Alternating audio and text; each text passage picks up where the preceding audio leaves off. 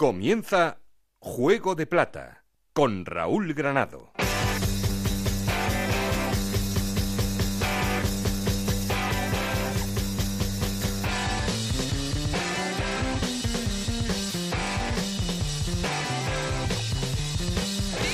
¿Qué tal? Muy buenas, bienvenidos a Juego de Plata, el podcast de Onda Cero en el que os contamos todo lo que pasa en la Liga 1-2-3.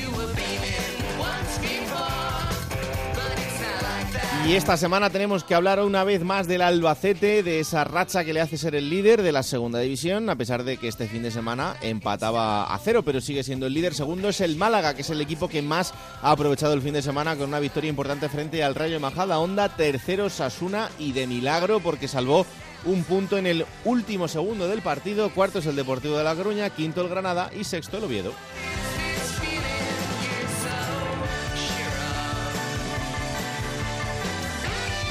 Y por abajo siguen en problemas Extremadura, Córdoba y Nastic y tal es así que hay un nuevo entrenador destituido, eh, Rodri, el entrenador del conjunto extremeño, que era destituido después de este fin de semana, después de una derrota 2-0 frente al Elche. Ahora se abre un abanico de posibilidades entre la que está Gerard López eh, como uno de los máximos candidatos a ocupar el banquillo extremeño hasta final de temporada. Situaciones complicadas también, por ejemplo, para el Lugo, que sigue fuera del descenso, pero que está en una dinámica bastante negativa y que ahora vamos a analizar. Y como siempre queremos seguir en contacto con vosotros y para eso ya sabéis que tenemos un perfil de Twitter que es arroba juego de plata, un correo electrónico juego de plata gmail.com. Aquí conmigo está el auténtico cerebro de este programa, Alberto Fernández, con Ana Rodríguez en la producción, con Nacho García los mandos técnicos. No estoy solo porque... Esto es Juego de Plata, el podcast de Onda Cero en el que te contamos todo lo que pasa en Segunda División.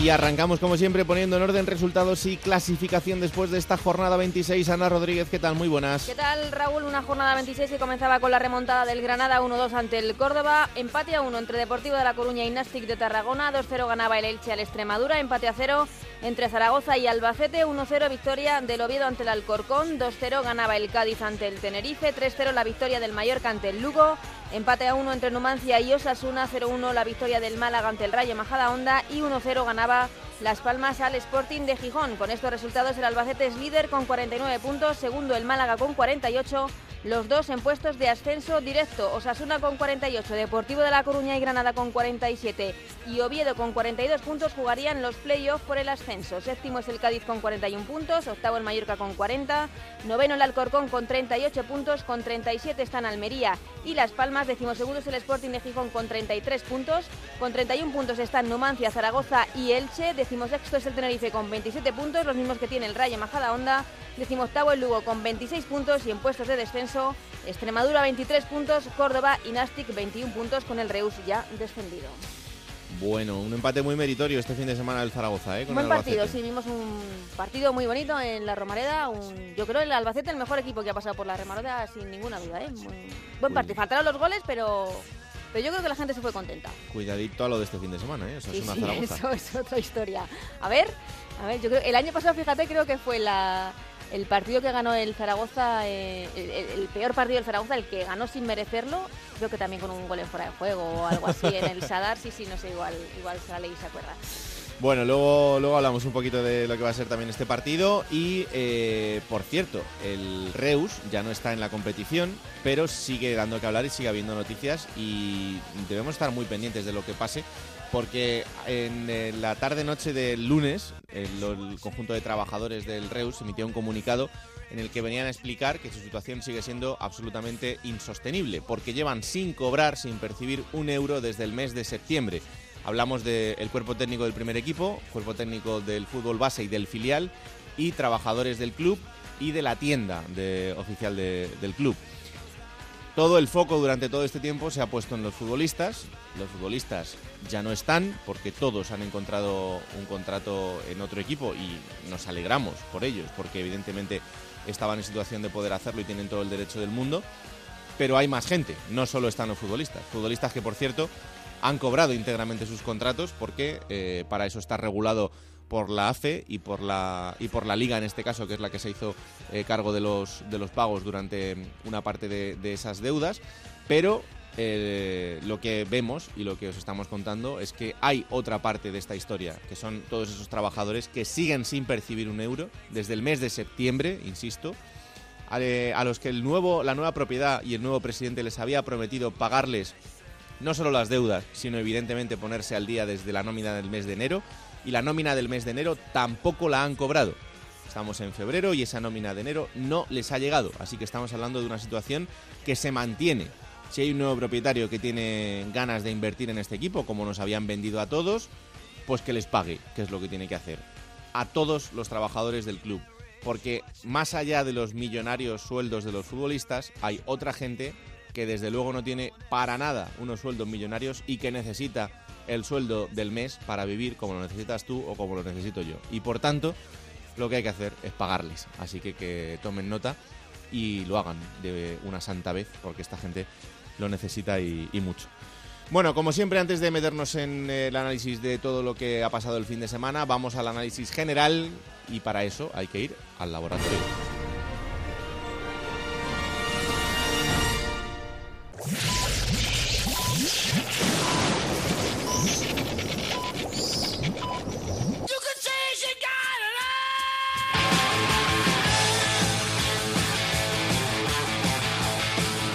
Onda Cero, Juego de Plata, con Raúl Granado.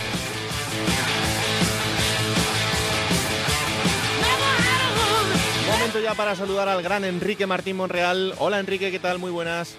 Hola, muy buenas. Bueno, este fin de semana hemos dado la, campanada. Bueno, sí, la verdad es que hicimos un partido más o menos bien, bueno y ante un gran equipo, lógicamente el Depor es un equipazo y bueno, ellos tuvieron sus opciones, nosotros las nuestras y, nos lamentamos pues de una que tuvimos en el 89 que pudimos haber hecho el segundo, pero bueno, también ellos tuvieron algún palo y alguna otra ocasión clara, con lo cual, pues bueno, yo creo que es un punto un punto importante en un campo impresionante, ¿no? Mm, es un punto, pero lo que puede significar para reforzar al equipo son más que tres puntos incluso. Sí, sí, porque juegas, como he dicho, contra uno de los equipos que está ahí eh, a puntito o, peleando por el ascenso directo. Eh, y entonces pues pues has hecho un partido un partido aseadito y que has tenido momentos buenos, otros en los que ellos lógicamente pues te han hecho daño, pero en definitiva es un poco es un, punto para la autoestima para ver que con esta dinámica con esta intensidad pues podemos podemos eh, puntuar en cualquier campo no mm, eh, decías después en, en, la rueda de prensa que, que, bueno que después del mercado que esto es un equipo prácticamente nuevo en el que em, hay energías renovadas hay alegrías nuevas hay gente con otros objetivos. Bueno lo que hablábamos un poco la semana pasada no el fomentar esa ilusión de los que acaban de llegar y que el objetivo será complicado, porque eso es evidente, pero que queda mucho tiempo por delante. Está claro, se está gestando un grupo, se está gestando un equipo que nada tiene que ver con, con lo que había hasta ahora y de hecho, pues bueno, yo creo que el domingo acabamos prácticamente, bueno, Luis y, y Salva eh, tampoco eran habituales, prácticamente con, con nueve, diez jugadores nuevos, ¿no? Con lo cual, pues bueno, todo necesita su tiempo, pero, pero eh, la ilusión que tienen, las ganas que tienen, cómo están trabajando, yo pienso que tenemos muchas posibilidades de, sacar esto adelante. Em, bueno, ha sido una jornada también un poco, un poco habitual en lo que estamos viendo en las últimas semanas por arriba, eh, de, cuatro o cinco equipos que intentan no descolgarse mucho de esa, de esa situación, pero solo el Málaga de los cuatro primeros ha conseguido la, victoria. Sí, bueno, yo diría que la clasificación está mm, partida, pues eh, seis o siete equipos optan a, los dos puestos de, en este momento, ¿eh? a los dos puestos directos Luego, a partir de Oviedo, Cádiz para abajo, hay otros cinco o seis que pueden optar en este momento, en este momento, a lo que es la promoción. Hmm. Luego hay dos o tres o cuatro quizás que ahora en este momento están en tierra de nadie y luego estamos seis, siete eh, equipos eh, para, para tres puestos, ¿no? Eh, en este momento. Luego esto me imagino que irá que irá cambiando y, vamos a ver dónde le deja cada uno la clasificación. Pero yo creo que en este momento la, la partición de, de, la, de la clasificación yo creo que puede quedar encuadrada de esa manera, ¿no? Y dando margen a que pueda haber gente que está arriba, que que, que, pueda mm, resbalar y que pues se pueda caer y gente que en este momento pues no sé por ejemplo el Sporting que después de perder en las Palmas parece que se queda un poco ahí rezagado pero que que esto en dos partidos pues se puede enganchar, ¿no? Y entonces pues eh, no sé, va, va a estar la pelea por todo por todo hasta hasta el final, ¿no? Hmm. Dos preguntas de, de, los equipos abajo, de, los que están abajo en, en vuestra liga. Eh, una, el Extremadura, eh, entrenador cesado, otro otro entrenador que se va a la calle, en este caso el del conjunto extremeño, con un equipo también que tiene una particularidad importante por toda la gente que ha llegado en este en este mercado de invierno. Eh, bueno, en este momento y, con lo que hay por delante, no sé, eh, empezar otra vez eh, el proyecto debe ser una situación complicada. ¿no? Bueno, es el pan nuestro de cada día de los entrenadores. Si no ganas, eh, este es nuestro nuestro hándicap, ¿no? Si no ganas, pues pues ya sabes eh, lo que te puede lo que te puede pasar y, esto pues pues está al orden del día durante todas las temporadas, ¿no? Es complicado, es difícil. Yo creo que el Extremadura, pues la baja de Enrique Gallego eh, quieras o no, que ha metido 14 goles en, en, media temporada, esos son muchos puntos. Entonces ahora esas comparaciones van a seguir estando ahí, los jugadores que han ido, pues eh, algunos no estaban jugando habitualmente, les va a costar coger ritmo de competición.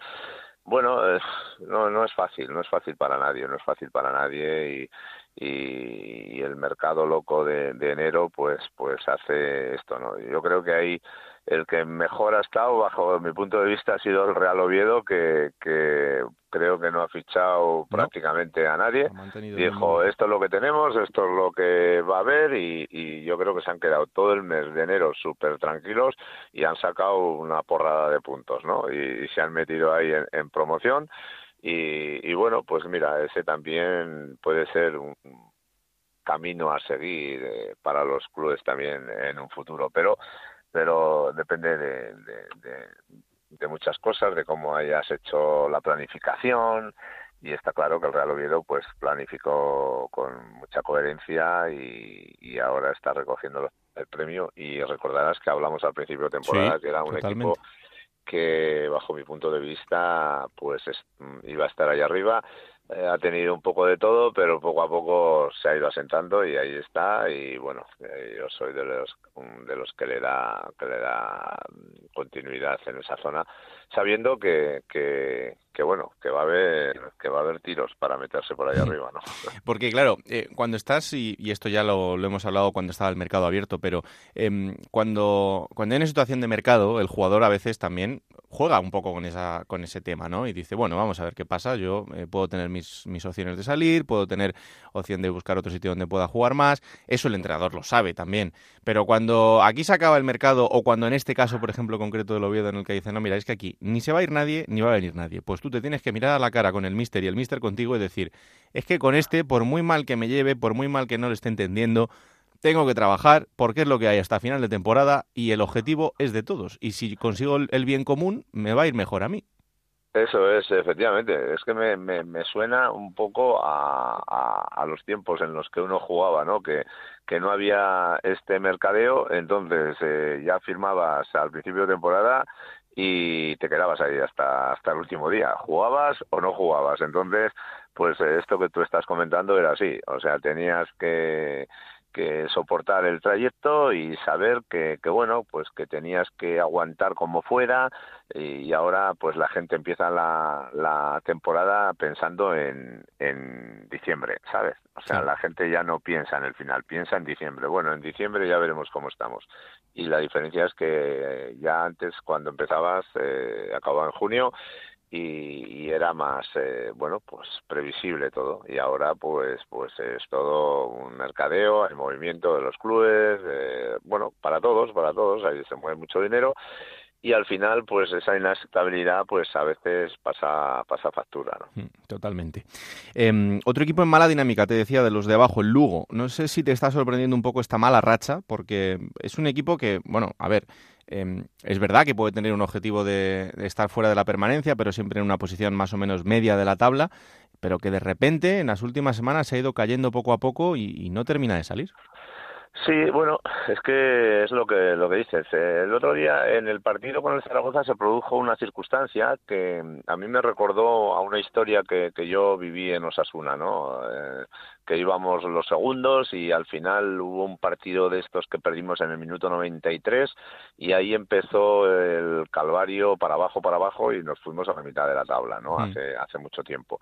Entonces, y yo recuerdo que Manu Barreiro tuvo una oportunidad clamorosa delante del portero, ¿no? Que, que la despejó Cristian y no sé, se la quiso picar, se la sacó y a la jugada siguiente creo recordar que el Zaragoza marcó el 1-2, ¿no?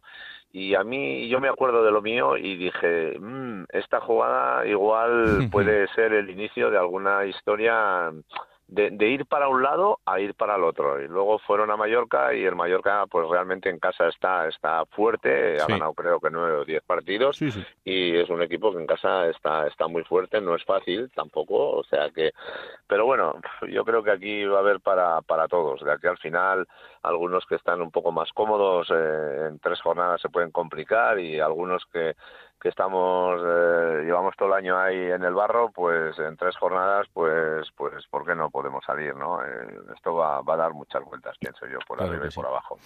Oye hablando de esto del Mallorca de, las rachas de los equipos en casa y fuera que a veces pasa eh, desde el punto de vista del entrenador qué explicación se le da porque al final el trabajo es el mismo. Pues mira, está volviendo el fútbol a, a, Perdona que te recuerde tanto mis tiempos, porque entonces... no, no, eso es la experiencia.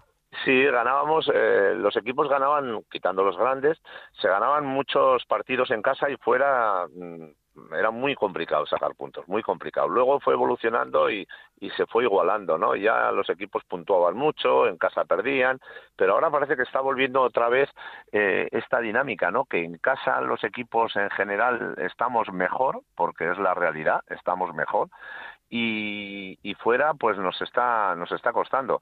Pero bueno es que es lo que decimos ahí eh, con, con un poco de cariño. Cuando te tapas la cabeza se te ven los pies y, cuando te tapas los pies se te ve la cabeza. La felicidad completa pues ya ves es eh, pues complicado, es, complicado. y el que ahora eh, fuera de casa está bastante bien pues en casa le cuesta ganar sea pues equipo que está arriba en medio o atrás no entonces, es, una connotación, sí, que, es curiosa, pero ahora los equipos en casa eh, estamos con un dinamismo, no sé, diferente a cuando vas fuera. Eh, no sé, no sé por qué, cuando realmente no debiera de ser, pero pero esa tendencia sí que está está ahí encima de la mesa. ¿no? Bueno, es mejor que no todo tenga explicación porque si no el fútbol sería muy aburrido. Así que de vez en cuando hay que dejar estas cosas a, la aleatoriedad.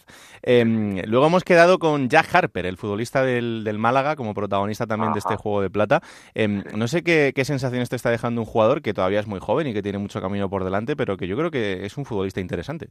Sí, sí, muy interesante, con un físico fenomenal. La verdad es que a mí me, es un jugador interesante, como tú dices, con un futuro con un futuro bonito y bueno eh, y encima tiene pues a su equipo ahí luchando por el ascenso directo con unos alicientes eh, a nivel de equipo y, lógicamente a nivel personal como muy muy muy atractivos y tiene ahí todo este mundo para comérselo. Pues de él de él va a depender Sí, sí. de claro. Totalmente. Pues luego le vamos a conocer un, un poquito más. Eh, bueno, mister, pues nada, que mm, te dejo, que haya mucho trabajo esta, esta semana. El, el, partido este fin de semana es muy chulo porque es un Nastic Cádiz y jugar contra el Cádiz siempre es, un, es una, una, una ocasión que, que, no se da siempre y que además, bueno, será muy complicado, ¿no? Evidentemente por la, por la posición en la tabla del Cádiz, pero ya es lo que hemos dicho. Eh, aquí todos los equipos van a ser, van a ser difíciles, pero jugando en casa, pues oye, ¿quién dice que no vais a volver a dar la campanada este fin de semana? Pues sí, es un partido complicado. El de este fin de semana es chulo, pero el que viene no es menos, ¿eh? que vamos a vamos a Pamplona. Ese va a ser bueno para ti. Y luego nos viene el Albacete, o sea, pero yo, pero yo prefiero estos partidos porque el jugador está más metido, está más enchufado, tienes mm, quizás más riesgo, o, mm, de que te hagan cosas porque hay buenos futbolistas enfrente, pero tú te contagias y, seguramente pues eh, haremos un gran partido como como más o menos hicimos en con el Deport porque al final de, la gente con nivel te contagias y, y con la ilusión y, las ganas que tenemos pues seguro que que lo pelearemos y trataremos de sacarlo adelante, claro que sí. Claro que sí. Y esta gente de la prensa que todavía no te ha cogido el, truco, decían el otro día, se ha enfadado, digo que no se ha enfadado, hombre, que, es que, es que, es así, que es así. Estaros tranquilos. No, lo que pasa es que cuando empiezan con estas historias, pues como uno lo asume con tanta naturalidad y tal, y haces un comentario pues pues natural, eh, para mí, claro, igual hay gente que no lo entiende o, o trata de coger el mensaje por otro lado que no tiene no tiene absolutamente más que una historia, la realidad pura y dura, que es lo que hemos hablado antes de, los resultados, que que si no vas, pues si no ganas, pues pues pues te puede pasar lo que lo que lo que te puede pasar y esto es así de natural, pero pero de ahí a, liar y tal, pues como que, bueno, ya, ya me conocerán. Tranquilidad, tranquilidad, mister. Un abrazo enorme, que haya mucho trabajo este, esta semana, que es lo que, lo que al final te va a dar los resultados y hablamos la semana que viene para ver qué tal ha ido el fin de semana. Muy bien, muchas gracias. Hasta luego. Hola Alberto Fernández, ¿qué tal? Muy buenas. ¿Cómo estás, Raúl? Bueno, ya te he dicho Enrique que no se enfadó el otro día, que es que no, no terminan de pillarle el punto. No, además él ya pidió disculpas porque él mismo se dio cuenta de que se envalentonó demasiado, pero mm, yo le entiendo también, ¿eh? que al final para dos o tres entrenadores que tenemos en el fútbol español, en este caso en segunda división, que hablan de forma natural, sin tapujos, sin tópicos, pues oye, eh, no hay que perderlo tampoco, ¿eh? que hacerles que se enfaden pues nos puede perjudicar a nosotros también. Pues sí, desde luego que sí. Bueno, como siempre arrancamos haciendo una llamada al líder. El líder una semana más es el Albacete, a pesar de que este fin de semana empataba a cero frente al Zaragoza. Compañera en Albacete, Juan y Serrano, ¿qué tal? Muy buenas. Muy buenas, compañeros. Bueno, pues eh, un empate que podía saber a poco, pero que al final, tal y como se ha dado la jornada, pues le sirve para seguir siendo líder. Bueno, eh, qué duda cabe, ¿no? Que cuando estás en una dinámica positiva y, y empatas, siempre se considera un pinchazo, pero en este caso si tenemos en cuenta pues el rival que tuvo el Albacete este fin de semana, un rival en racha, uno de los más eh, duros de, de, la competición y además también en un campo exigente como es la Romareda, pues, eh, pues sí que es un, es un empate con sabor casi a victoria, eh, que en el que, si bien es cierto, no hubo goles, pero el, la sensación ¿no? que dejó ese partido entre Zaragoza y Albacete, pues y lo escuchamos, ¿no? Lo pudimos escuchar en boca de, de los entrenadores y también luego también salió en, por parte de muchos compañeros de la prensa que así lo reflejaron, que se había visto un partido de primera división un partido muy vibrante, con mucho ritmo y bueno, el Albacete pese, eh, pese a ese gol anulado a Zozulia, que ha quedado casi en anécdota porque hay que valorar pues el haber rescatado o haber sacado un punto en, la Romareda, que es lo importante y que nos mantiene líderes una semana más porque bueno pues también aprovechamos ese pinchacito de, mm. de Osasuna que era el único que nos podía arrebatar en cualquier caso la cabeza de la tabla pero las cosas eh, en el Albacete siguen funcionando, lo venimos diciendo varias semanas.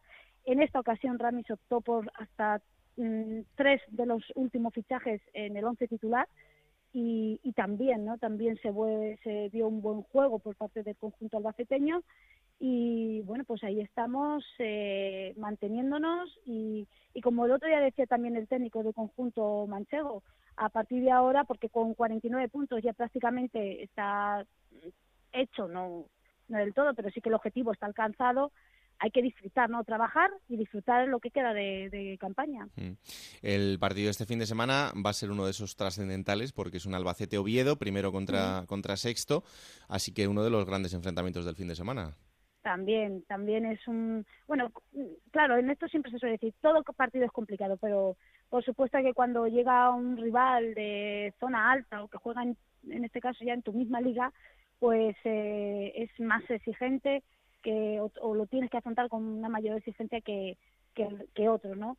Eh, para el Oviedo, pues eh, es el, equipo que se está preparando para ello de manera concienzuda, apoyado obviamente por una afición que ya en la, la Romareda fueron más de 400 los que se desplazaron, que en Córdoba también estuvieron apoyando al equipo al 100% y que imaginamos llenarán el Carlos del Monte en un día que para colmo pues se prevé muy buenas temperaturas en Albacete entonces y una hora propicia un sábado a las 4 de la tarde que bueno pues eso puede eh, hacer también que el ambiente sea pues de, llegar a un campo al campo del líder y el Oviedo pues eh, obviamente no lo va a tener fácil, no lo va a poner fácil, pero tampoco lo va a tener fácil en su visita al Albacete. Y sin Febas, ¿eh? Sin Febas que... Y sin Febas que es la nota negativa ¿no? que nos deja ese partido en Zaragoza. Dio la quinta amarilla, pero ojo que hay muchos, hay varios jugadores en el lado Z percibidos eh, que podrían ver la amarilla también en cualquier momento y podrían ser bajas eh, importantes en las próximas jornadas para Rami. La defensa va a ser vital porque es que había jugado hasta ahora todos los partidos con el Albacete. desde luego, desde luego está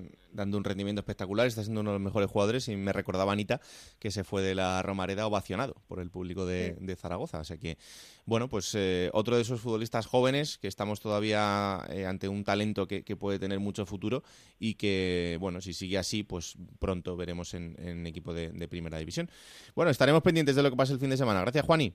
Un saludo, compañeros. Un saludo muy fuerte. Bueno, em, el que está de dulce durante todo el año es ya Harper, Alberto. Es que es un jugadorazo, Raúl. Es uno de los descubrimientos. Teníamos muchísimas ganas aquí en Juego de Plata de poder conversar con él, conocerle, que nuestros oyentes le conozcan, porque es de esas sensaciones que ha eclosionado además en uno de los equipos candidatos al ascenso y que evidentemente luce más pero es uno de esos futbolistas de futuro en el fútbol español.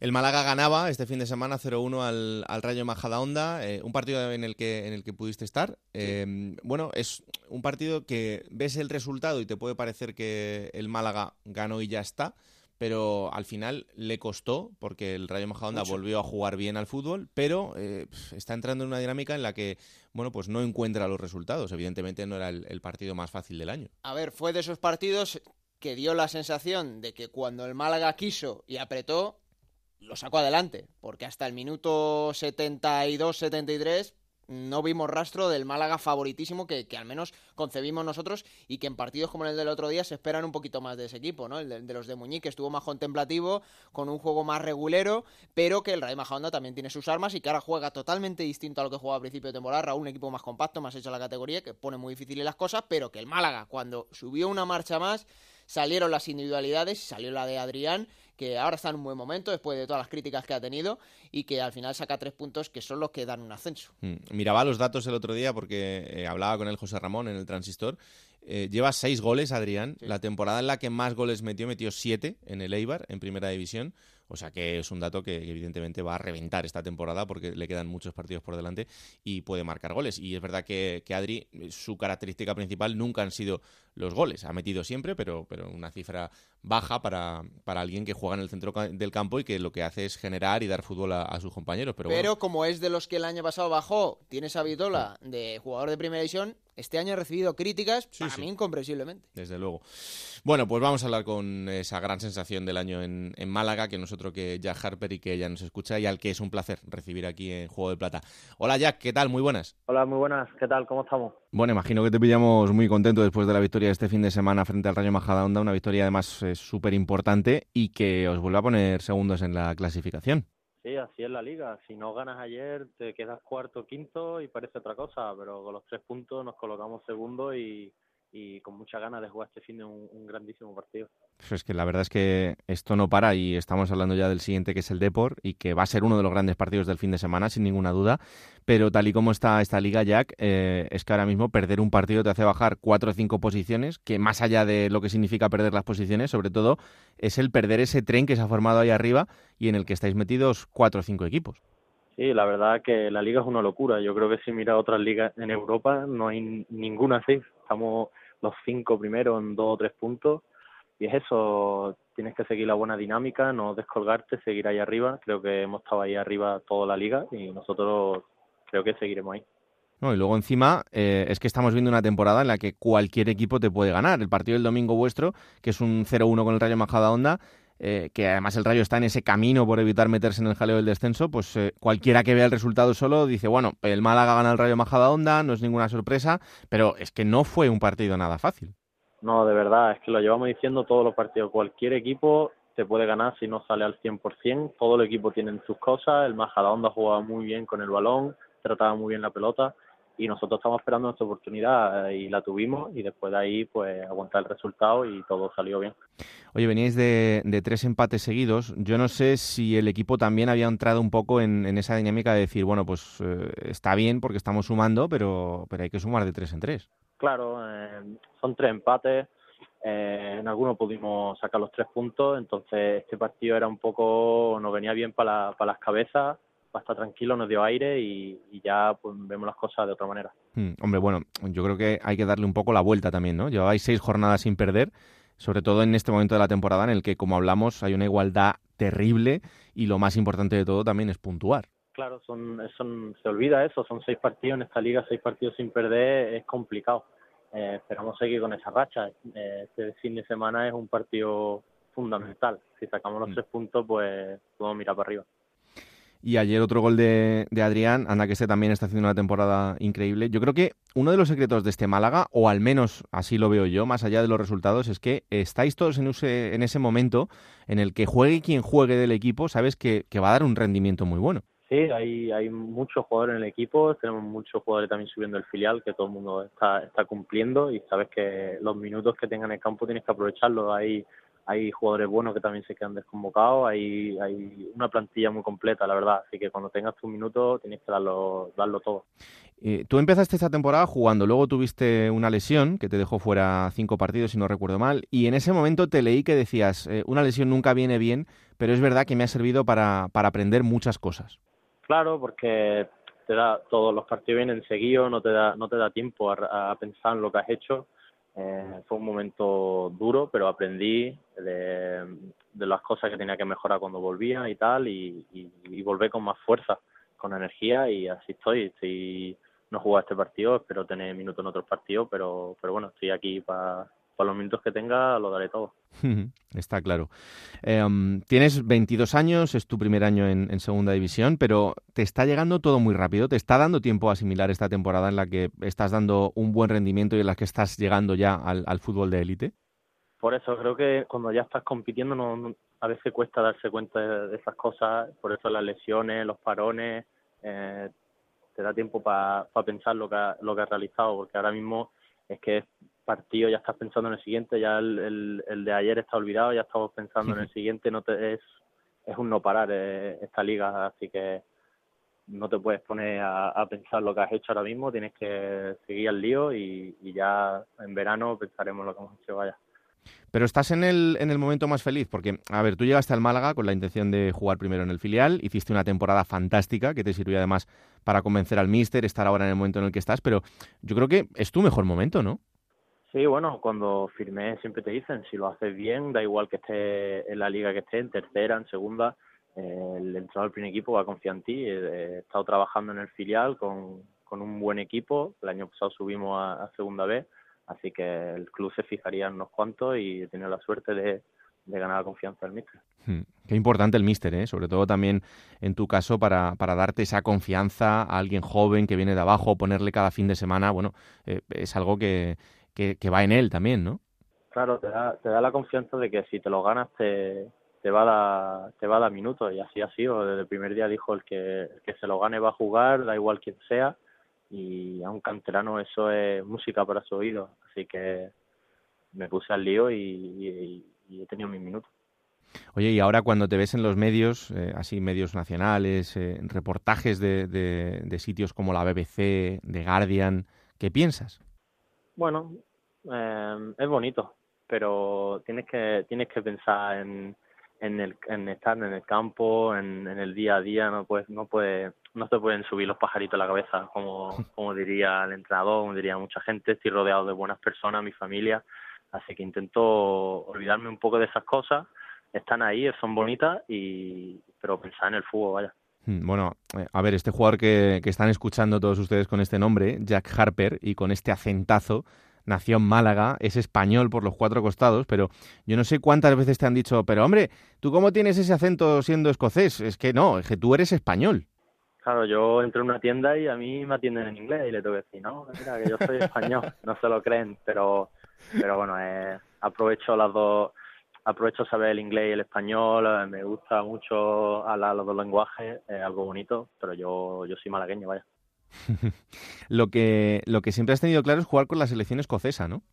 Sí, yo siempre he dicho que soy malagueño escocés, así que mis padres son de ahí, mi familia, toda mi familia es escocesa, me gustaría honrar, honrar mi nacionalidad y jugar con ellos. Y viéndolo ahora con perspectiva, eh, ¿cómo valoras esos seis años en una cantera de un club tan importante como el, como el Real Madrid? ¿Con qué te quedas de, todo ese tiempo? Pues al final es un, es un momento de aprendizaje. Estás ahí, yo fui con 13 años, vas a ir a un, a un buen colegio, te dan la suerte esa de, de poder formarte como persona. Agradezco mucho eso. La persona que soy hoy es gracias también al, al Madrid y muchos amigos también. Y vaya, el, no sería el mismo jugador si, si no hubiera ido ahí y aprendido seis años con muchos de los mejores niños futbolistas, entrenadores de España así que agradezco mi etapa ahí.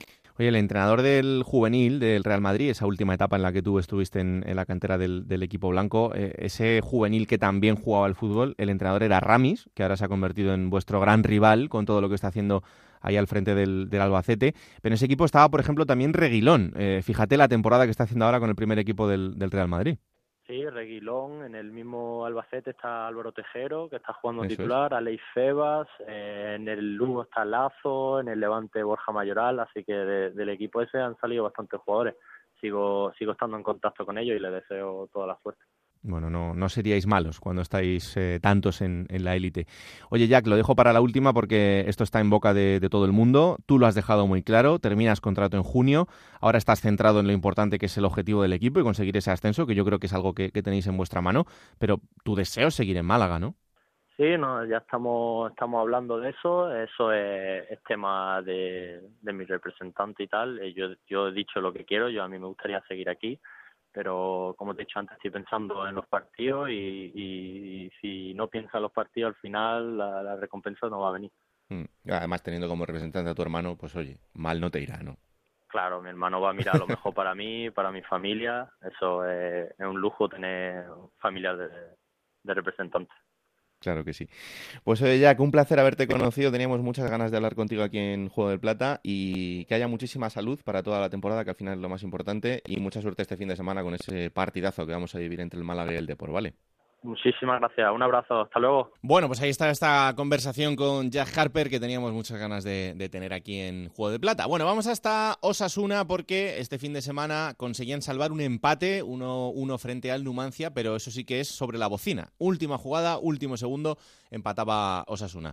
Javier Saralegui, ¿qué tal? Muy buenas. Hola, muy buenas. Bueno, un punto que se puede salvar. Eh, el partido, la verdad, es que fue bastante raro, pero al final, pues hay que mirar el lado positivo. Sí, sí sobre todo que Osasuna sigue en su línea, en su línea de pelea, de esfuerzo hasta el último minuto, incluso de juego, porque la segunda parte fue más de Numancia, fue muy trabada. En realidad, los dos equipos también querían jugar a, lo mismo y se agobiaban el uno al otro, ¿no? Se presionaban mucho en la salida de balón. Pero en la primera mitad, Osasuna, a pesar de ir perdiendo en el marcador, pues fue ese equipo reconocible, ese equipo que remata ocho veces entre los tres palos y fue el equipo que tiene fe, ¿no? Y, es un equipo que consigue empatar en extremis, pero en una jugada que, eh, siendo un ataque ya eh, a la desesperada en los últimos minutos, sigue teniendo las señas de identidad del equipo. Eh, Yagoba Arrasate vuelve a acertar con los cambios, mete en el, en el campo a Chisco, que es un hombre para buscar precisamente el balón que le saca el portero eh, Rubén eh, Martínez en la jugada del gol, un buen saque desde casi la portería, un buen toque de cabeza de, tu delantero tanque, vamos a decirlo así, eh, un, un, toque sutil de Juan Villar, que es el oportunista del área, y un remate de muchísima calidad de, de Roberto Torres desde el borde del área, girando la cadera y haciendo que el balón pegue en el poste en el segundo palo y, entre a gol, ¿no? Por eso, cuando al se decía que es la suerte del campeón la que tiene Osasuna, que en 93 con 30 segundos el balón pega al poste y en vez de salirse entra, sí, pero es una suerte buscada, es una suerte, pues eso, que, que, da una estadística de 11 remates a puerta y dos fuera de los tres palos, cuando en segunda división quizás son normales al revés, ¿no? Que vayan dos a portería y 11 al anfiteatro, ¿no? Entonces, pues esto Osasuna sigue siendo reconocible y eh, se da por bueno, porque ya se daba antes de estos dos desplazamientos consecutivos, cuatro puntos, ¿no? Dos partidos fuera de casa, tres contra el Sporting y uno en Soria. Y sobre todo, pues, tras haber ido por detrás en el marcador, te queda todavía esa, ese mejor regusto del empate. Mm, y además con el enfrentamiento que viene para el fin de semana, que es un Osasuna Zaragoza. Eso es, en casa, eh, un partido pues complicado como lo son todos los encuentros contra Zaragoza. Leía una estadística que hace seis años que ninguno de los dos gana cuando es local, ni el Zaragoza en la Romareda ni Osasuna en el Sadar cuando se enfrentan entre ellos. ¿no? En una semana especial también para los asunismo porque se está votando, los socios están votando qué, qué reforma eh, del estadio del Sadar quieren, si una obra básica para cumplir con la legislación y cambiar la iluminación que, que marca la liga o una reforma integral, bueno, integral, una reforma ampliada que, que se va a los 16 millones de euros y dentro de eso cuál de los cinco proyectos de reforma es el que más les gusta a los socios. Por tanto, el socio está esta semana aquí en Navarra hablando mucho de eso, que si el estadio de este, que si el estadio del otro, que si el 3, que si el 5, que si no sé qué, y no está tan centrado en el partido. La plantilla sí, evidentemente. Eh, además, con la buena noticia también de que no se notó la ausencia de Rubén García en el campo, pero con la mala noticia de que probablemente se pierda también este partido y, y pensando en el Zaragoza, sábado 8 de la tarde, ocho y media, un horario bonito y un día bonito de partido. Eh, ¿Cuál te gusta a ti de esos proyectos que hay para el Sadar? Los cinco son interesantes, ¿eh? no, no, no me voy a mojar en público, pero sinceramente porque tampoco tengo la opinión todavía muy, muy formada. La verdad es que se ha cedido a los socios eh, la opinión sobre qué reforma quieren cuando posiblemente tenía que haber sido esto pues una asesoría profesional o la propia junta directiva a cargo de profesionales los que hubieran decidido, ¿no? Porque puede darse la circunstancia de que los socios no elijan el mejor, de que elijan el que más les gusta por fuera o el que, claro, aquí se mueve todo, esto es como, como la voz y, estos concursos, eh, votas a tus amigos también muchas veces, ¿no? Y bueno, pero esta Junta pues ha heredado muchas susceptibilidades por las etapas anteriores y han preferido que fueran los socios los que eligieran en lugar de ellos y que siempre se pudiera pensar que por qué ha elegido la Junta Directiva este proyecto. Así que hay, hay proyectos de mucha calidad arquitectónica, eso sí lo tenemos muy claro, y, y proyectos muy ajustados a ese presupuesto de 16 millones de euros. Los eh, dos de los que trabajaron en el Navarra Arena, que está justo al lado, un pabellón polideportivo para 10.000 eh, local, con 10.000 localidades están participando en el proyecto y en general hay eh, propuestas muy interesantes que dejan un estadio muy bonito porque tiene ya 52 años de historia y por fuera está viejito pero por dentro está peligroso ya el Sadar. ¿eh? Bueno, eh, otro gran estadio, pero como muchos también, eh, por los que ha ido pasando el tiempo y las remodelaciones han sido muy poquitas, así que le, le va haciendo falta un, un, lavado de cara importante. Estaremos pendientes de qué proyecto es el que termina con la confianza de los socios y contaremos los detalles cuando esto se produzca. Gracias, un abrazo. Hasta luego, un abrazo. Vamos ahora hasta Oviedo, el equipo de Anquela que es sexto, eh, está en la zona del play, de playoff este fin de semana, volvía a ganar, son tres victorias consecutivas, le ganaba 1-0 al Alcorcón, precisamente al que fuera equipo de Juan Antonio Anquela. Compañero en Oviedo, Chisco García, ¿qué tal? Muy buenas. Hola Raúl, ¿qué tal? Muy buenas. Bueno, ya venimos hablando de mm, esta buena racha de este Oviedo desde el año 2019, de lo que está cambiando. Fíjate que en el repaso semanal con Enrique, él me decía, eh, pues igual esto que estamos viendo del Oviedo es porque en el mercado de fichajes tenían muy claro que no iba a pasar nada. Ni entradas ni salidas, eran los que había. Eh, y a partir de ahí, pues utilizaron ese tiempo para trabajar y no para estar despistados en si me voy, si me quedo, si me traen a uno, si me traen a otro. Bueno, pues puede ser, sí, sí, no, no, no te diría yo que no. La tranquilidad que vivió el Oviedo en todo este mercado de, invierno fue absoluta. Solo hizo ese movimiento previo a que se abriese el mercado, la llegada de Omar Ramos para cubrir la, la ausencia y la baja que dejó Aroñíguez, que, que había decidido marcharse del club. Y es verdad que Anquela se quedó con lo mismo que tenía, con esos 18 jugadores con ficha profesional, más Javier Hernández, que ya se puede considerar como futbolista en la primera plantilla. Y lo cierto es que le ha cambiado la, racha, porque yo no veo tampoco muchos más cambios. Es decir, lo que ha cambiado es que eh, partidos como el del sábado contra el Alcorcón, que en otras ocasiones o acababan 0-0 o acababan 0-1 porque el rival te aprovechaba el más mínimo despiste, ahora acaban 1-0 porque tú aprovechas el más mínimo despiste del rival. Esa es la única o es la gran diferencia. Le ha llevado a ganar seis de los siete partidos de, de 2019, es el mejor equipo de, del año, de lo que llevamos de año, y aquí lo único que se espera y lo único que se confía es que siga esta racha, porque hay que tener en cuenta que a esta altura de competición, en todas las temporadas desde el regreso a segunda en, en 2015, el Oviedo siempre estaba en playoff y luego todavía no ha sido capaz de jugar un playoff. Así que eh, que no nos cuenten aquí lo que puede quedar todavía y las vueltas que puede llegar a dar esto, porque insisto que siempre estaba en playoff y luego al final no ha conseguido todavía disputar ninguno. Bueno, habrá que intentar rematarlo a final de, de temporada. El, el, otro día después del partido leías, escuchabas a, la, a los aficionados del Oviedo y decían, oye, ¿y, ¿y, si este año sí? ¿Y si este año sí? Ya no te digo ascender directo. Mm. Eh, los dos primeros es muy difícil quedar, pero sí, Chisco, que, que, oye, que por fin entre en que le dé una alegría e ilusión a la gente. Claro, eso, a ver, es, es algo que yo creo que necesita ahora mismo ya el Oviedo. Es decir, después de, lógicamente allí se pasó aquel peregrinaje y aquella travesía del desierto de, de estar en tercera y en segunda división B durante 13 temporadas, pues bueno, eso se hizo muy, se hizo muy duro. Pero ahora sí la gente ya espera ver ese, ese pasito más. Y date cuenta que nos fuimos de vacaciones de Navidad con el equipo, o sea, la gente convencida de que la temporada estaba cerrada, que no había nada que hacer, que era mucha la distancia con, con la zona de playoff, además muchos equipos metidos por el medio, y sin embargo el equipo ha sabido engancharse a, esta buena racha y ahora ya hay el, el disparo este de, de, del optimismo, esta afición que también a veces, yo lo digo que a veces es un poco bipolar, que, pasa de, verse campeona a verse descendida en, en un plazo de 15 días, eh, ahora ya dicen, eh, cuidado, que es que estamos a 6 del ascenso directo eh, y que el, el sábado juegas en Albacete y que, bueno, vete tú a saber qué va a pasar en, en el Carlos Belmonte, que no es un campo que se le dé especialmente bien al Oviedo, porque yo recuerdo, creo recordar, la última victoria fue con Pacheta de entrenador allá por el año 2011 y yo creo, si no me equivoco, que Keylor Navas era el portero del Albacete. Pues imagínate. O sea que hace hace tiempo, ¿eh? Hace Sí, sí. tiempo ya de, de todo ello. Desde luego que sí. Em, ¿Has tenido al mister en la radio? ¿Cómo le has visto? ¿Qué, qué te ha contado?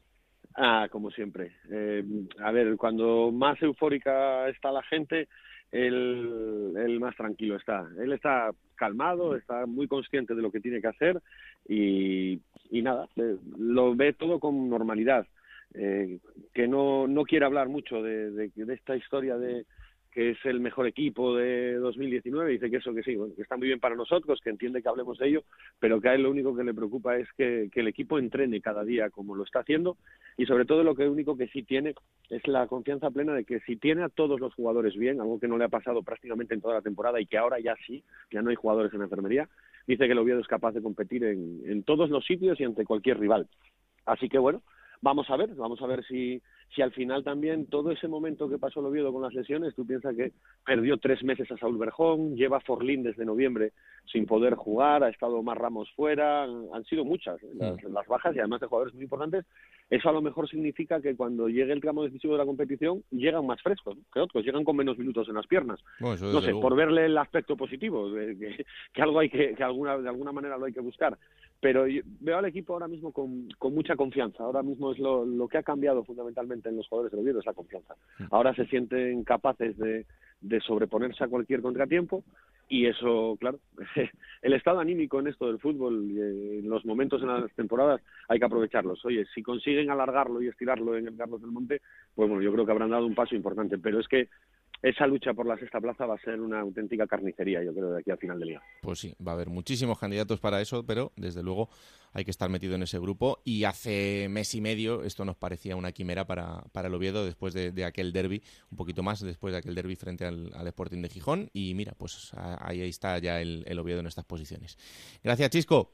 Un abrazo. Un abrazo. Eh, oye, Alberto, ¿qué le pasa al Alcorcón? Porque ya son tres derrotas consecutivas. Es verdad que este fin de semana era un partido complicado pero se ha caído totalmente el equipo. Son síntomas preocupantes, Raúl, sobre todo de juego. Ya en el último mes lo hemos dicho, que el equipo al principio no le salía las cosas, pero guardaba esa seña de identidad, pero es que ahora le cuesta una barbaridad. El día del Córdoba, que es la única victoria que ha tenido en 2019, de hecho, hablando de la clasificación ficticia en 2019, el Alcorcón estaría en descenso porque solo ganó ese encuentro contra el Córdoba, donde se vieron visos de lo que era antes el Alcorcón de Parralo y aún así tuvo que remontar. Pero es que el resto de partidos va siempre a remolque, mentalmente el equipo, si le empiezan marcando ahora mismo, se desvanece y es lo que le está ocurriendo en todos los partidos. Evidentemente, eh, Alcorcón, Santo Domingo es una plaza donde la exigencia no es muy alta, Raúl, es lógico. La gente sí se había ilusionado a principio de temporada. El playoff no es una quimera porque acaba de salir hace una jornada. No, no es imposible que el equipo coja una buena racha y se meta, pero es verdad que las sensaciones de juego eh, son preocupantes y que mucha gente ya achaca, Raúl, dentro de la afición del Alcorcón, mm. a la tanda de renovaciones que hubo en diciembre. Eh, porque renovaron seis futbolistas y Parralo. Y claro, eso mucha gente cree que fue un síntoma de relajación lo que ha ocurrido después. Eso nunca se puede juzgar así, pero es verdad que es una gran coincidencia. Bueno, eh, evidentemente tampoco hay que volverse locos eh, con la posición del Alcorcón, porque es un equipo que está confeccionado para, bueno, para estar salvado. viene de dos años de salvarse en la claro, última jornada. final, entonces, bueno, pues eh, tranquilidad, que todavía queda tiempo por delante para, para poder arreglarlo. Vamos hasta Cádiz, eh, un equipo que también ha pasado su bache particular después de unos meses gloriosos y que ahora, poco a poco, con dos victorias consecutivas y con la de este fin de semana 2-0 al Tenerife, vuelve a asomarse de nuevo al balcón del playoff. Compañero en Cádiz, José Antonio Rivas, ¿qué tal? Muy buenas. ¿Qué tal, Raúl? Muy buenas. Bueno, la victoria del fin de semana, 2-0 al Tenerife. Eh, bueno, pues sí que da sensación de que el equipo ha encontrado otra vez eh, eso que le había faltado en las últimas jornadas para ser un poquito más regular.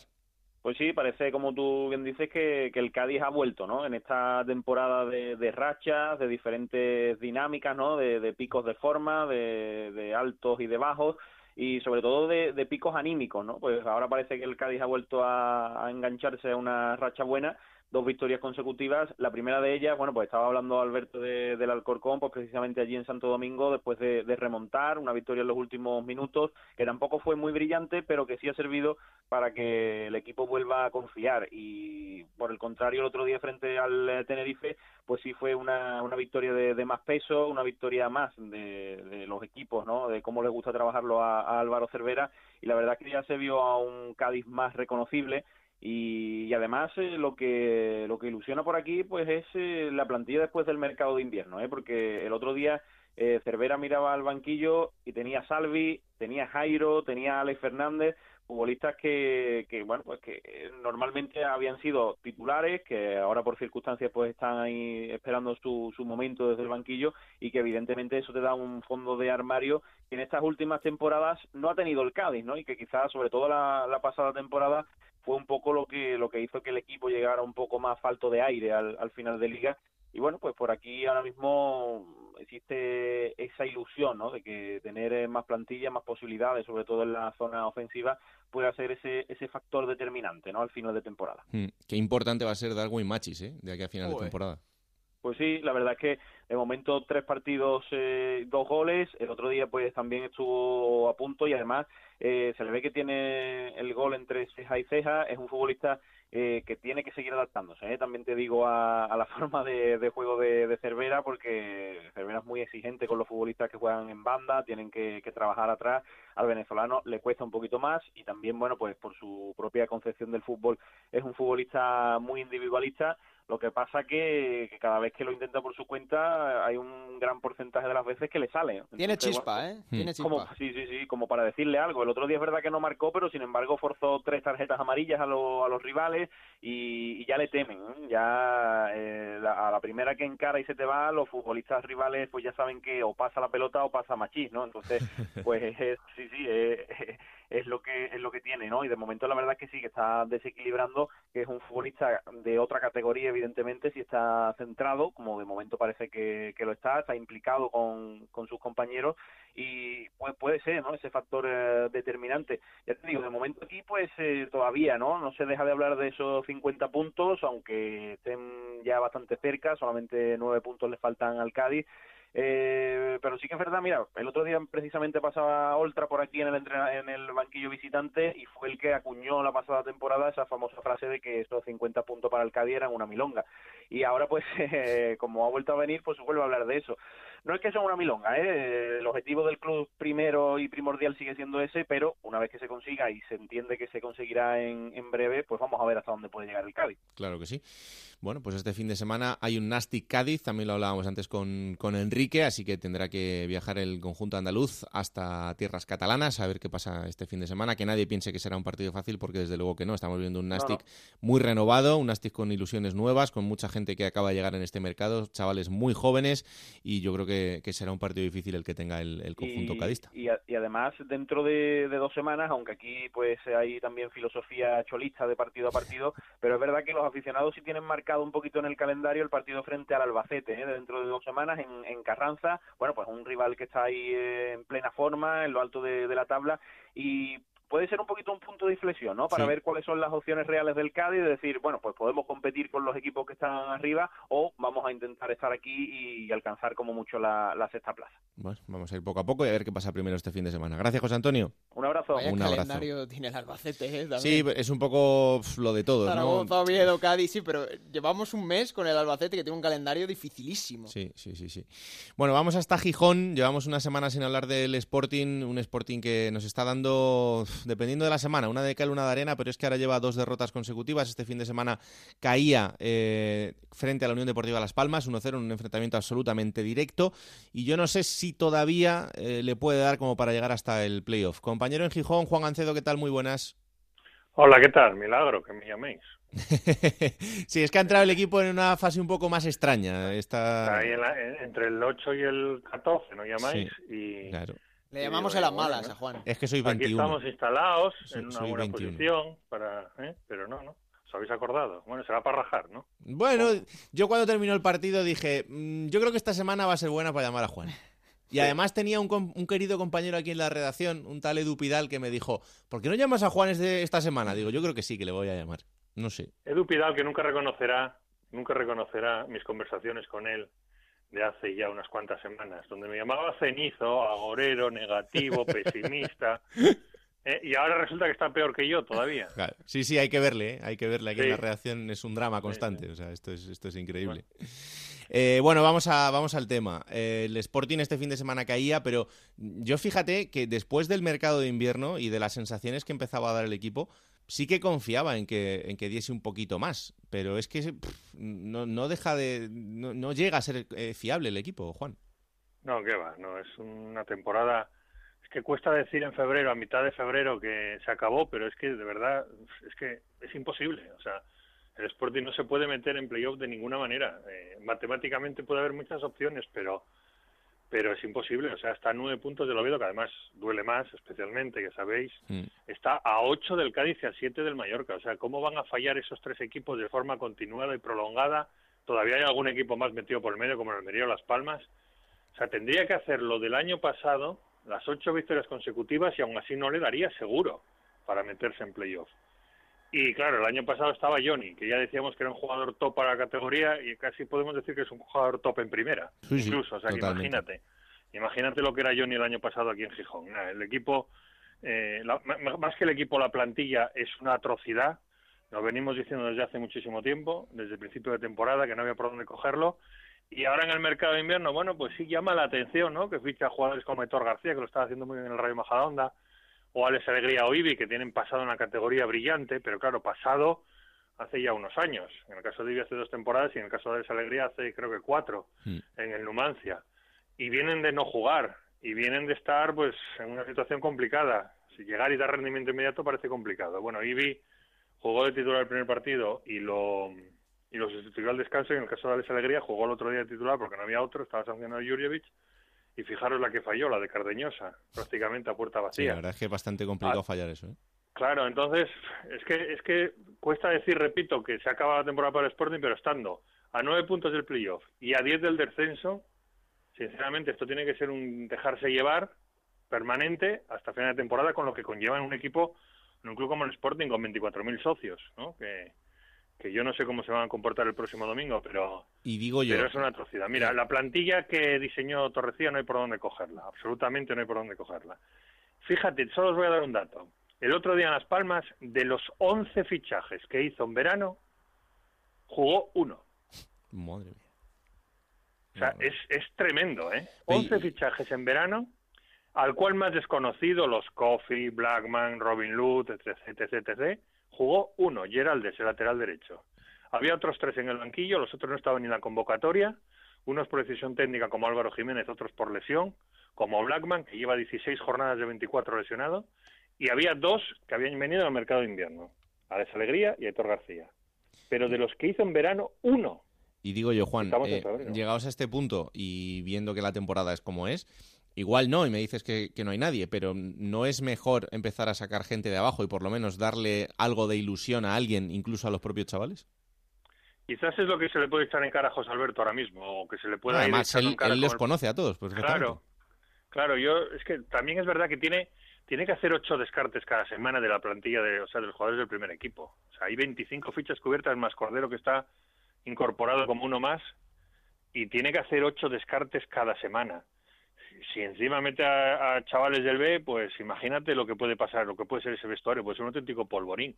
Pero yo es lo que le echo en cara ya desde el principio. O sea, yo entiendo que él llega al primer equipo y tiene que tirar de la gente del primer equipo, pero coño, en, un equipo que te propone tan poco, domingo tras domingo, que no ves nada, que es todo tan plano, pues no sé, la ilusión de un chaval, aunque sea medio juvenil como Pelayo Morilla o, o Grajera, que tiene un futuro enorme por delante, un medio centro buenísimo, no sé, aunque no sea para ser titular, pero para que salgan 30, 40 minutos, un extremo como Bertín, que también está despuntando, no sé, ver algo, alguien que por lo menos diga, bueno, yo tengo hambre y me quiero comer el mundo. Y eso puede enganchar un poco a los demás. Es lo único que le echo en cara precisamente a él por venir del B. Si fuera cualquier otro entrenador que hubiera cogido el cargo, pues no. pues Pero él viniendo del B y sabiendo lo que tiene ahí, una vez uno, pues no sé, es algo que, hombre, no sé si lo irá haciendo con el paso de las jornadas, a medida que el equipo se vaya quedando sin opciones, pero claro, es que los Coffee, Sousa, Robin Lud, Álvaro Jiménez, permanentemente en la grada, imagínate lo que puede ser ese vestuario. ¿eh? Ya. Bueno, eh, en cualquier caso, este fin de semana hay un enfrentamiento directo, porque es así. Es verdad que el, Sporting tiene todavía cinco puntos más que el Rayo Majada Onda, pero eh, perder ese partido sí que volvería a poner las cosas muy complicadas. Así que vamos a ver qué pasa en el, en el Molinón y también cómo, cómo responde la gente. Pero bueno. Yo solo quiero recordar, Raúl, eh, es verdad que son situaciones diferentes, pero que creo que queda mucho, ¿vale? Queda mucho, aunque Juan diga que es muy difícil. Es verdad, las sensaciones que transmite ahora son muy difíciles, pero... Ya sé lo que me vas a decir. No, no, no el año pasado, a falta, de siete, a falta de siete jornadas, cuando Héctor Rodríguez nos dijo aquí, es que el Valladolid está a cinco puntos del playoff, es que ya se han olvidado, es que en la directiva están planificando la temporada que viene. Quedaban siete jornadas, ¿eh? Y al final llega. Pero Alberto, pero Alberto, fue lo más lejos que estuvo, lo estaba mirando precisamente ayer. ¿A cuánto fue lo más lejos que estuvo el Valladolid del playoff? Y fue lo que tú acabas de decir, a cinco, puntos. es que ahora mismo son nueve. Es que está nueve, ¿eh? Es que está a nueve. Sí, pero queda más tiempo que esas siete jornadas. Es a lo que voy. si el Sporting consigue remontar de aquí en el próximo mes. Pero si no es el tiempo, son las sensaciones y la de una plantilla que es que no, no hay tenían a Mata y tenían muchos condicionantes que, que verdad, evidentemente era un equipo mucho más global. Y que no es pillar a uno y pasarle. O sea, no se trata de recortar el nueve puntos al Oviedo en 16 jornadas, que los puede recortar. Es que tiene que fallar el otro y el otro y el otro y el otro y el siguiente. Es que el Sporting está el 12. Es decir, que hasta el sexto tiene cinco equipos por delante hmm. que tienen que fallar los cinco, unos más y otros menos. A mí me parece imposible, sinceramente. Y luego aparte, pero ya no es cuestión de eso, es lo que decís, aquí no está Mata y tú ves jugar al equipo y es que no está cerca de ganar prácticamente nunca. Sí, cuando viene un equipo de mitad de la tabla para abajo en casa lo saca relativamente bien, pues posiblemente le gana al Rayo Majadahonda, como le ganó a algún otro equipo de, de esa zona, al Extremadura, al Nastic, a eso sí, los gana relativamente bien, pero luego cuando llegan los Miuras, por decirlo de alguna manera, hmm. es que le han dado un repaso. Es que el Depor le dio un repaso en el menú jugando prácticamente a un 30%, y Osasuna fue un fue tremendo. La diferencia era abismal entre un equipo y otro. Y el otro día encima les gana para correr. es verdad, es verdad. Así es que esto del fútbol da muchas vueltas. En fin, que la semana que viene te llamo, ¿eh? Vale, muy bien. Venga, un abrazo, un abrazo. Un abrazo. Chao, chao. Vamos a otra ciudad donde ha cambiado el aire, y nunca mejor dicho, porque el aire lo inventaron en Zaragoza, y ahora parece que el viento sopla a favor. Es verdad que no ganando todos los fines de semana, pero sí puntuando, cinco partidos seguidos puntuando, que para cómo se había puesto la cosa en Zaragoza, pues es una, es una bendición.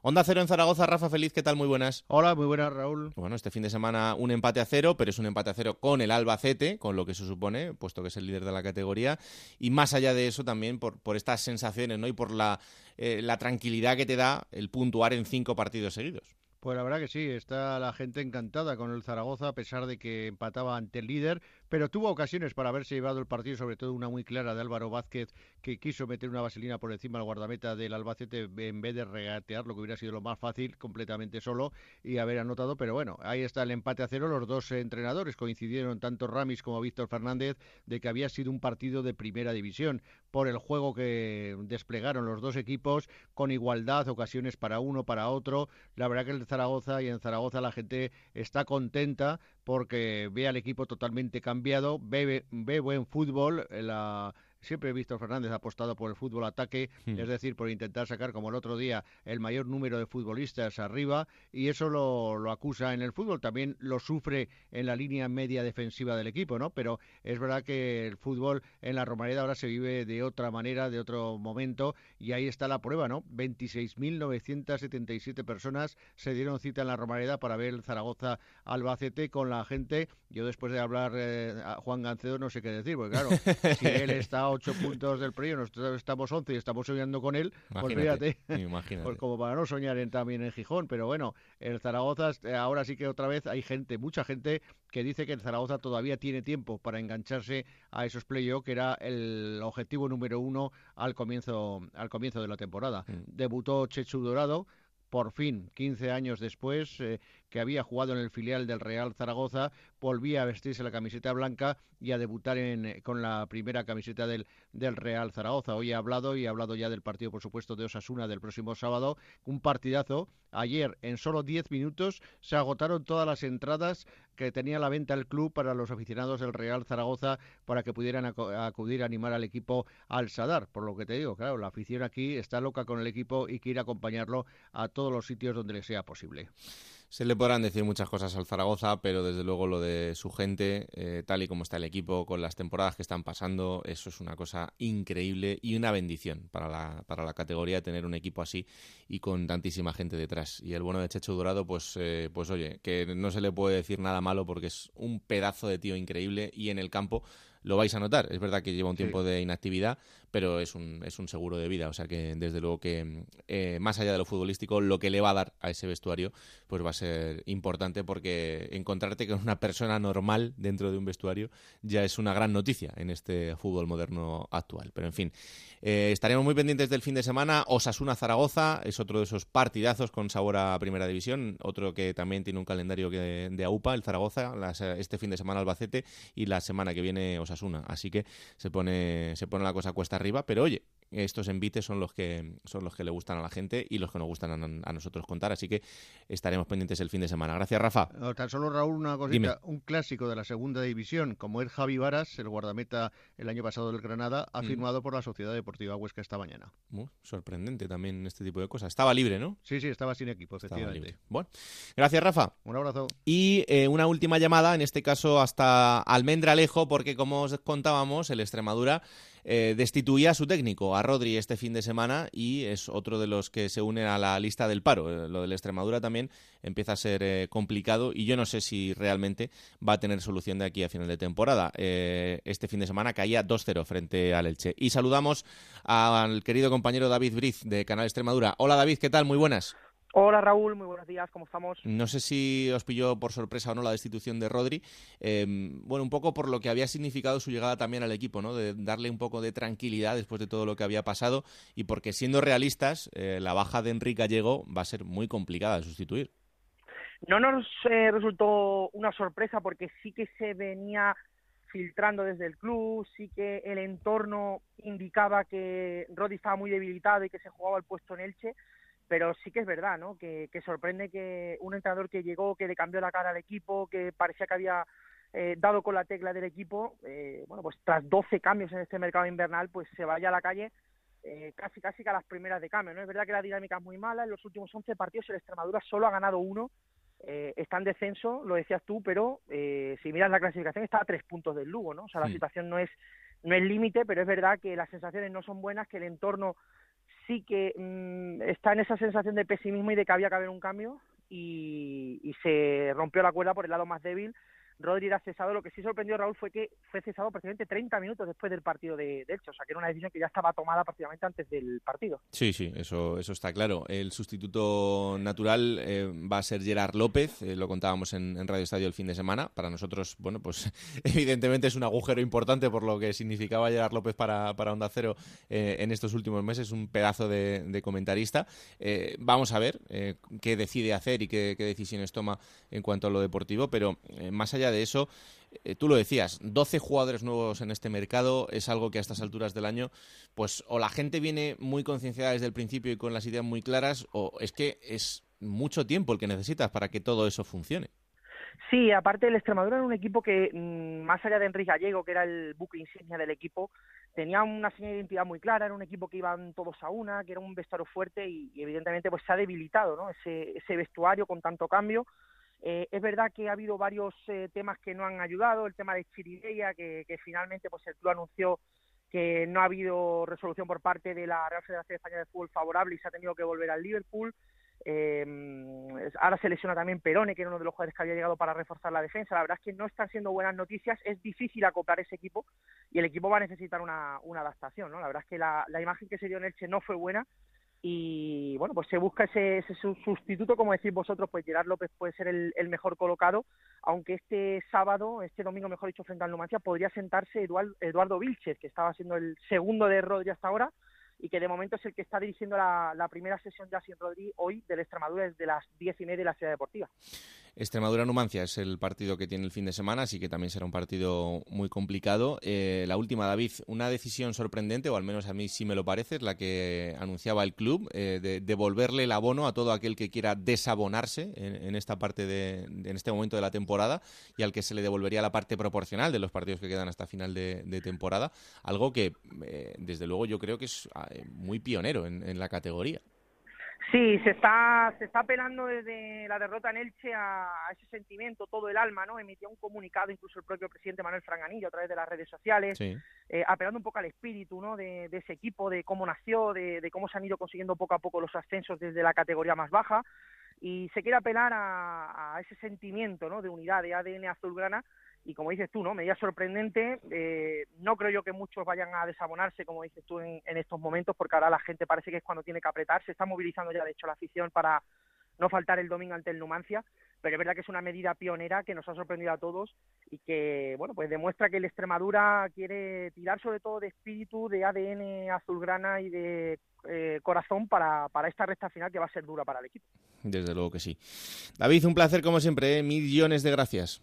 Un abrazo, compañero. Un abrazo. Qué mala pinta, Raúl, lo decíamos la semana pasada, tiene el Lugo. Y sí. Cuidadito, cuidadito, que eh, no me gusta cómo caza la perrita, como no, aquel diría. Tres derrotas consecutivas, eh, solo un puesto por encima del descenso, a tres puntos del, del Extremadura. Y el puesto Uf. de Monteagudo, a ver, ¿eh? porque el próximo día se mide el Elche, partido de rival directo, y el Lugo, que creo que para mí se ha debilitado en este mercado de invierno. Eh, cuidado, cuidado. Eh. Sí, sí, desde luego que sí. Bueno, bueno, hasta aquí el repaso por las ciudades y ahora pues eh, vamos a jugar un poco, ¿no? En Onda Cero, la Liga Juego de Plata Hamel, el primer campeonato oficial de Juego de Plata en Futmundo.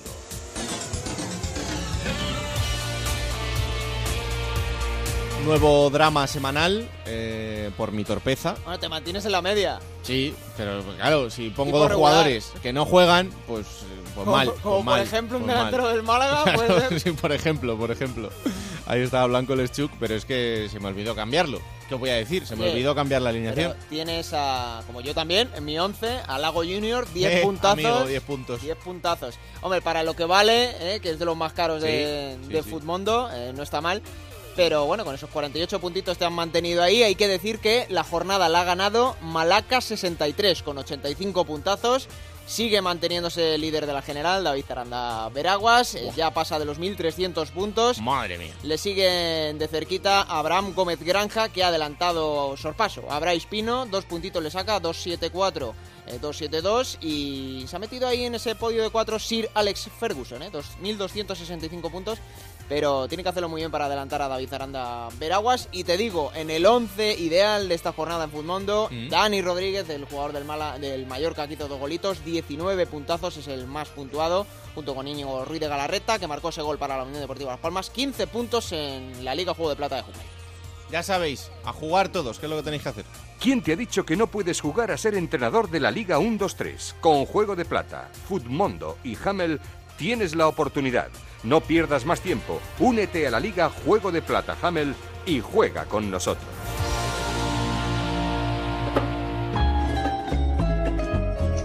Plata o plomo. Soy el fuego que arde tu piel. Soy el Pues tú me dirás. Vamos, ¿por cuál empezamos? Por lo que tú quieras, Vamos aquí a mandas tú. por el plomo, porque Eh, hay un futbolista que yo le tenía mucha fe. Cuando fichó por el Club Deportivo Tenerife, creo que tiene un gran talento, lo ha demostrado en segunda división haciendo 17 goles con el Nasti de Tarragona y que no está pasando por su mejor momento de forma ni de actitud, que es José Naranjo, lo hemos tenido aquí este año en Juego de Sí. Plata, un chico que vive por y para el fútbol, que tiene mucha pasión, que tiene muchísima calidad, pero que ahora mismo no sé si es que no está del todo comprometido. El otro día además vi una tarjeta roja totalmente descentrado en ese encuentro contra el Cádiz.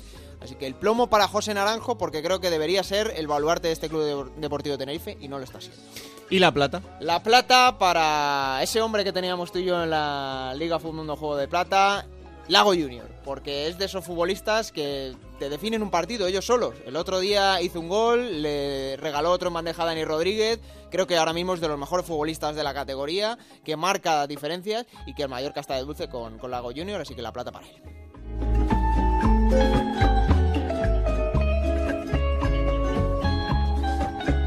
Y ahora, momento para coger esa máquina del tiempo que pilota Pablo Llanos. Como ya os ha contado todos los mejores momentos de los equipos en la categoría, ahora se va a centrar básicamente en lo que le dé la gana. Y hoy nos lleva hasta el año 1983 a la línea de la Concepción.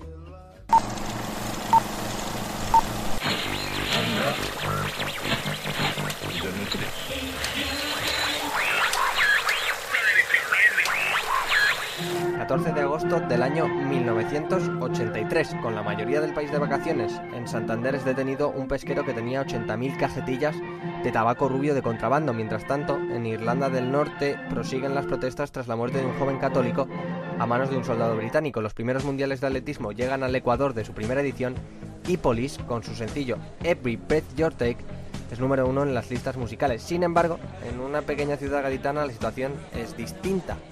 Antes de que los equipos jugasen sus pretemporadas por Europa, América, Oceanía o Asia, mucho antes de la International Champions Cup, en verano se jugaban otra clase de torneos. Uno bastante famoso era el torneo Ciudad de la Línea y aquel fin de semana lo estaban disputando el Atlético de Madrid y el Cádiz como representantes españoles y dos invitados extranjeros, el Liverpool, que se estrenaba con Joe Fagan en el banquillo tras la retirada del mítico Bob Paisley y el Dinamo de Bucarest. A la final llegaron el Atlético de Madrid tras derrotar al Liverpool y el Cádiz tras derrotar al Dinamo de Bucarest. Los gaditanos llegaban al duelo preparando su regreso a la primera división del fútbol español y con un nombre que resaltaba por encima de todos los demás, el de Jorge González Varillas, más conocido como Mágico González. Enfrente un Atlético de Madrid que había derrotado a uno de los mejores equipos de Europa, con Hugo Sánchez en la delantera y Luis Aragonés en el banquillo. La final la iban a jugar por parte del Atlético Pereira, Marcelino, Quique, Arteche, Balbino, Julio Pietro, Pedraza, Marina, Landaburu, Mínguez y en punta el mexicano Hugo Sánchez. El Cádiz salía con Claudio, Chano, Amarillo, Manolito, Boyondovich, Dos Santos, Mejías segundo, López, Mejías primero y Mágico González. El partido empezaba y con él las ocasiones. El primer gol tardaba muy poco en aparecer. A su lado se encuentra también Marina, pase hacia la derecha sobre el capitán Marcelino. Todo el Atlético de Madrid ahora dentro del campo del equipo cadista. Y Hugo Sánchez, Hugo Sánchez acaba de marcar el primer tanto. El Cádiz respondía rápido.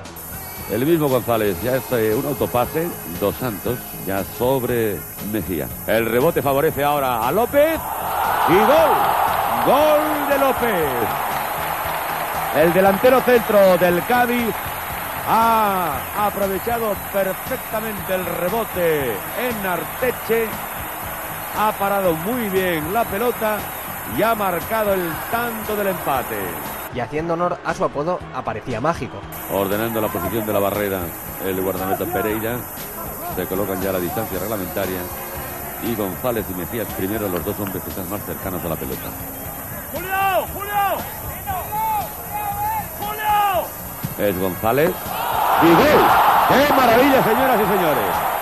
¡Qué maravilla de lanzamiento del hondureño Mágico González! Cuando solo se llevaban 28 minutos de partido, Contraataque del Cádiz con uno de sus hombres más peligrosos. Mejía segundo. Ha dejado atrás ya al hombre que le marcaba. Muy bonito el pase. Atención. ¡Y gol! ¡Qué maravilla, señoras y señores! El tercer gol. Ahora sí, obra de López. en la segunda parte el Atlético aumentaba la intensidad. Ha enviado Arteche ya hacia la izquierda. Y Arteche. Arteche, señoras y señores, acaba de conseguir el segundo tanto para el Atlético de Madrid. Mágico estaba siendo un dolor de cabeza para la defensa rojiblanca. Junto a Mejía segundo, el salvadoreño tuvo dos ocasiones para matar el partido. Primero una de libre directo y luego otra jugada espectacular que le sacaban bajo palos. Sin embargo, de sus compañeros dentro del área. ¡Qué golazo! Señoras y señores, un golazo tal como venía, sorprendente. Un golazo sensacional que no ha visto Claudio y prácticamente solamente el que lo ha hecho y algunos compañeros que estaban al lado. Y parece que ha sido Quique el que ha marcado el tercer gol. Y lo peor para el Cádiz, aún estaba por llegar. Atención, peligro ahora para... Peligro y gol. Y gol del Atlético de Madrid. Gol del Atlético de Madrid que desnivela la ventaja, ya que ha sido Julio Prieto el que consigue el cuarto tanto para el conjunto rojiblanco. El marcador final sería de 3 a 4. Mágico, el Cádiz Club de Fútbol y el Atlético de Madrid dejaban un partido para el recuerdo en uno de esos torneos de los que ya casi nadie se acuerda. Aquella temporada el Liverpool sería el primer equipo en hacer triplete en la historia del fútbol inglés, el Atlético sería cuarto en la primera división del fútbol español y el Cádiz no lograría la permanencia en la misma división. Lo demás, como se suele decir, es historia.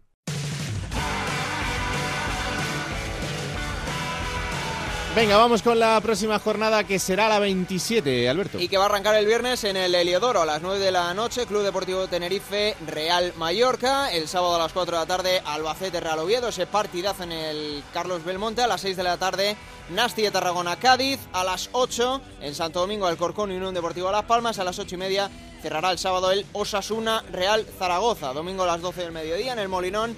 Sporting Rayo Majadahonda para las 4 la Almería Córdoba, a las 6 dos encuentros, Málaga Deportivo de La Coruña también partidazo y el Lugo Elche cerrará la jornada a las 8 de la tarde en Almendralejo, Extremadura Numancia. Esta jornada Raúl descansa el Granada.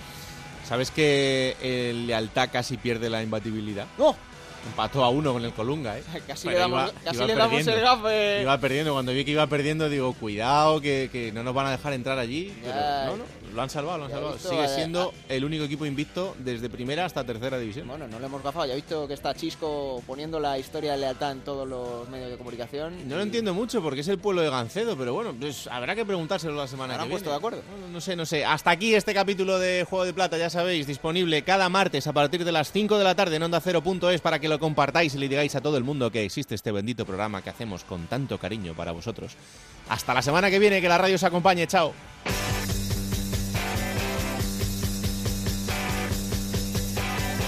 Raúl Granado, Alberto Fernández, Ana Rodríguez. Juego de Plata.